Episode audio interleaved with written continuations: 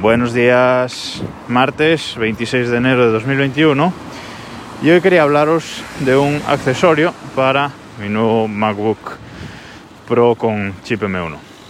Eh, y es que hasta ahora, pues eh, nunca había tenido un ordenador con USB-C, por lo menos yo personalmente.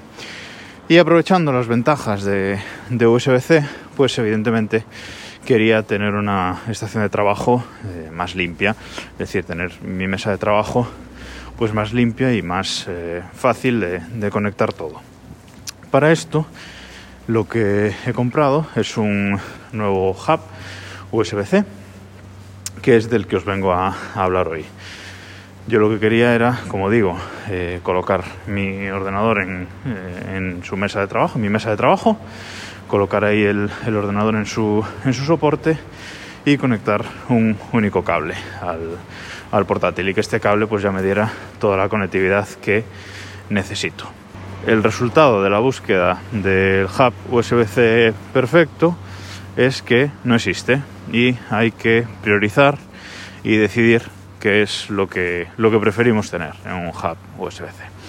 Yo he optado por comprar el eh, denominado Stay Go de la marca 12 South, que hace productos eh, pues realmente buenos y muy bien acabados. Entonces, este hub USB está construido en, en aluminio, con acabado en, en, negro, muy bonito, y tiene un cable USB-C largo, que viene incluido en, en la caja, y un cable USB-C cortito, que se mete en el propio hub. Es un cable más o menos de la misma longitud que el hub, unos 10 centímetros, y como digo, tiene un compartimento para meterlo dentro, lo cual para viajes y así es, es ideal porque no tienes que llevar el cable largo. Bueno, este hub tiene una entrada de, una entrada de alimentación por, por USB-C para poner, si queremos, el propio cargador del, del MacBook Pro.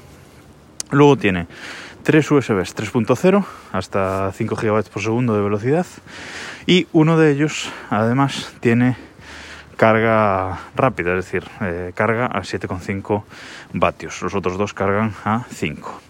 Además, tiene una salida HDMI eh, 4K 2K a 30 frames por segundo y tiene una ranura para tarjetas SD y una ranura para tarjetas micro SD. Esto nunca lo he entendido, esta doble ranura, porque con una para tarjetas SD normal sería suficiente y con un adaptador. Pero bueno, tiene esta, esta doble entrada para, para tarjetas SD.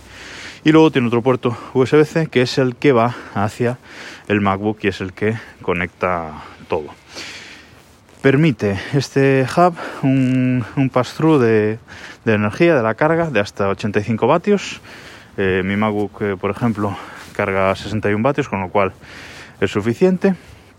Y permite una entrada total de hasta 100 vatios de potencia, porque el hub en sí mismo consume eh, 15 vatios. ¿vale?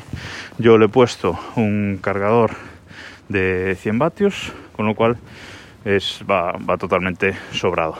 Ahí me olvidaba, también tiene un puerto eh, gigabit Ethernet para tener internet cableado. Estas son las conexiones desde Hub. Yo necesitaba el gigabit y el HDMI, con lo cual, eh, perfecto. Mi, mis prioridades están cubiertas con esto. Llego, coloco el, portátil en su puesto, enchufo un cable y perfecto. Y además, eh, como en casa, mi pareja tiene un, un MacBook también no de estos con M1, sino justo los anteriores, pues eh, el proceso es el mismo. Me siente yo en el puesto de trabajo ella, pues es colocar en el sitio, conectar un cable USB-C y ya estamos trabajando cualquiera de los dos. Eh, ratón y teclado Bluetooth con, con, varios que permite conectarse a varios dispositivos y listo, cualquiera de los dos estamos trabajando en un momento. ¿Qué me falta en este hub USB-C? Y por eso digo que no existe el hub perfecto pues eh, que la salida HDMI, por ejemplo, fuese a 60 Hz, pero bueno, no pasa nada. Y eh, pues un puerto, algún puerto adicional USB-C. Vale, solo tenemos eh, los puertos, no, lo he dicho, pero los puertos USB 3.0 son USB-A. los tres, no tenemos ningún puerto USB-C. No pasa nada porque eh, el MacBook tiene dos puertos USB-C, en uno va el y me queda uno libre para conectar otras cosas y ese otro puerto ya tiene destino que os comentaré en otro, en otro capítulo. Pero bueno, está bastante bien, eh, está muy bien acabado, relación calidad-precio eh, está bastante, bastante bien y no es ningún hub de estos que te encuentras en, en Amazon por, por 30 euros, que bueno, eh, el puerto gigabit funciona a 800 megas y, y el, el, HDMI pues solo te da 1080, cosas así. O sea, hay muchos hubs USB-C eh, realmente que no, que no, vamos, que no están, eh, no están a la altura. Como decía en aquel capítulo de, de la carga por USB-C, pues esto de, de, los hubs es parecido. Hay muchísimos, con muchísimas conexiones, pero luego el rendimiento cuando le conectas muchas cosas eh, es el que es. Contento, la verdad es que os lo recomiendo, echadle un ojo. Os dejo un, un enlace en las notas del programa para que lo podáis ver. Y nada más por hoy, nos escuchamos mañana.